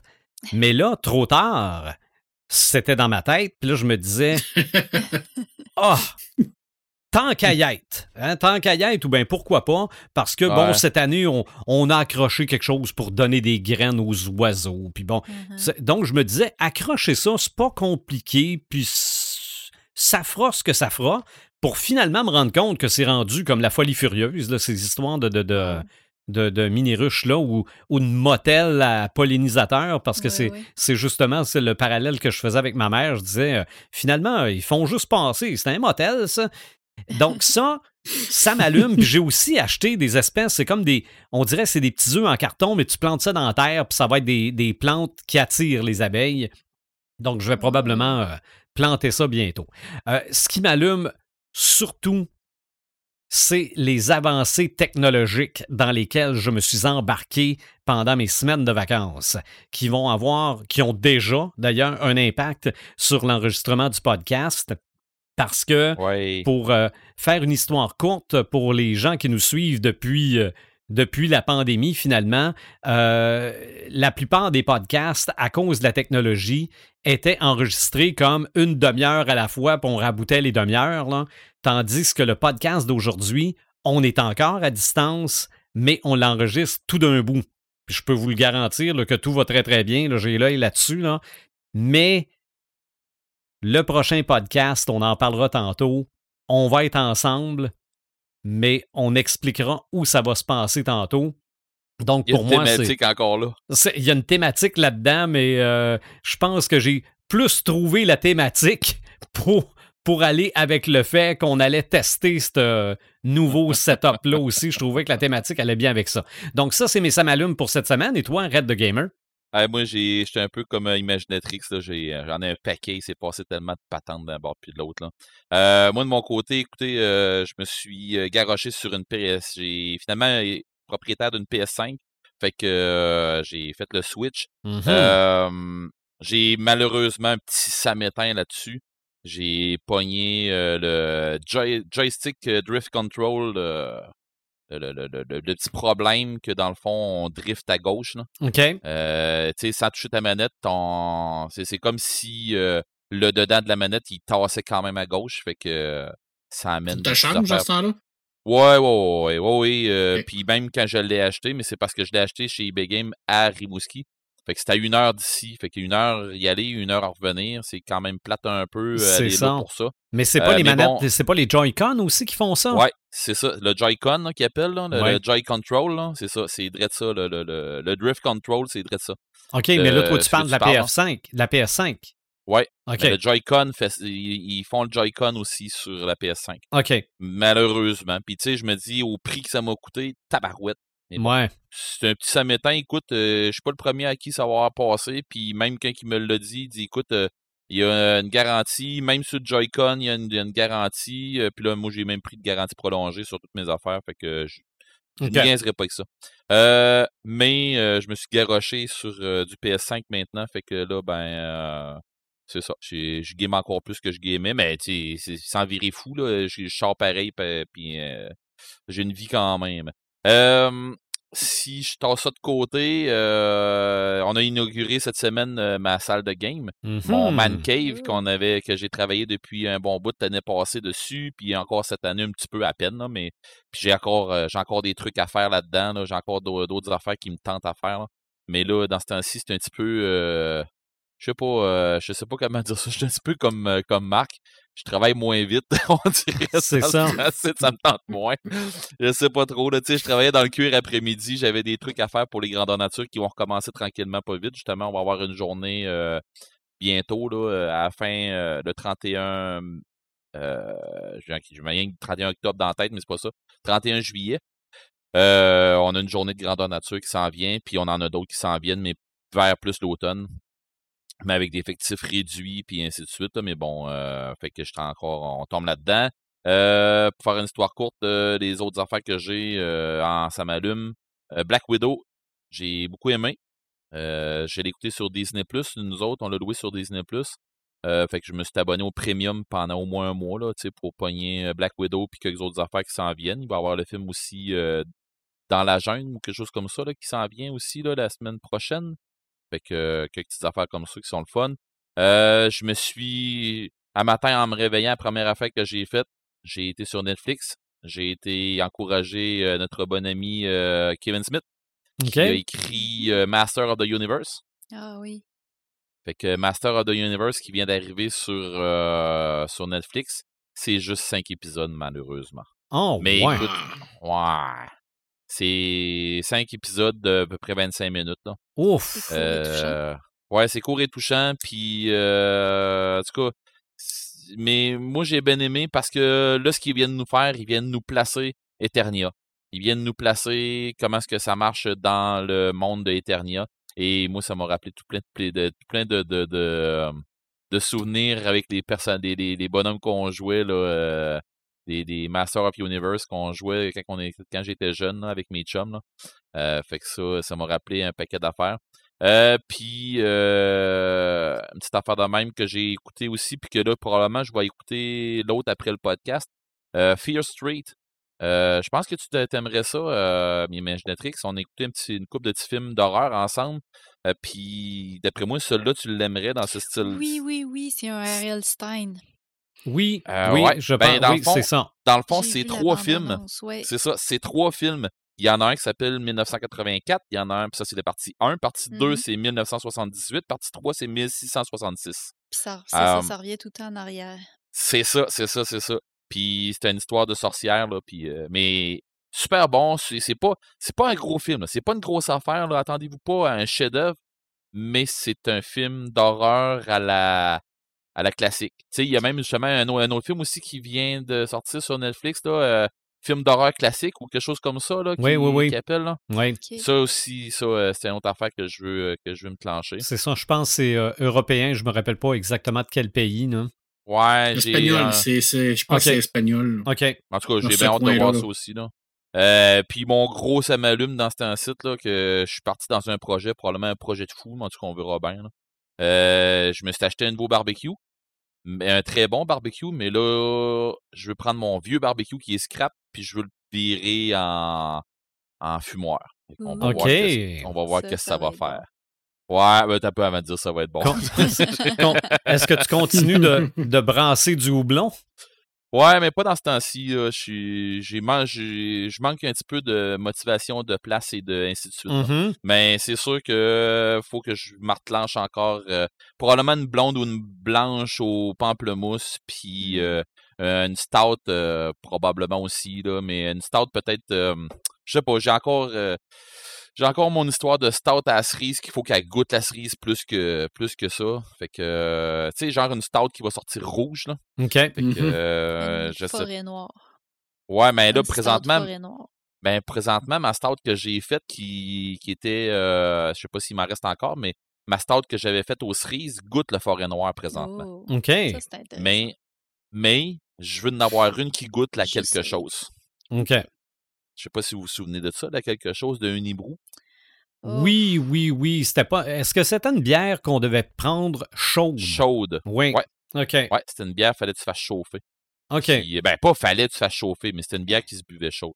Puis, euh, pas, pas chaude tablette, là, chaude comme un café. Mm-hmm. Euh, c'est ça. Mais bon, euh, là, c'est ça. Je suis dans un beat barbecue, là, que je faut que je fasse. je, vais, je vais essayer ça. J'ai jasé avec un de mes chums qui fait du fumoir pas mal. Fait que lui m'a dit, écoute, c'est pas si dur que ça, faudrait que tu fasses ça, faudrait que tu fasses ça. Puis j'ai regardé le tutoriel un peu, puis je me dis, ouais, c'est pas si pire que ça finalement. Et là, c'est rien qu'il faut que je check comment est-ce que je vais faire mon fumage. Là, de... C'est ça. Je m'en vais là-dedans. Là. OK. si je fais une bonne brisquette, je vous en parlerai, ou du bon bacon, je vous en parlerai. Oui, oui, oui. Sinon, ben, faut vous que tu nous en parler.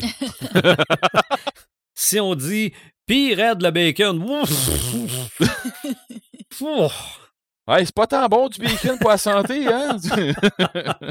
J'aime mieux manger de la salade, finalement. Ouais, c'est ça. Fait que là, posez-vous des questions. Dites-vous que ça n'a pas bien été.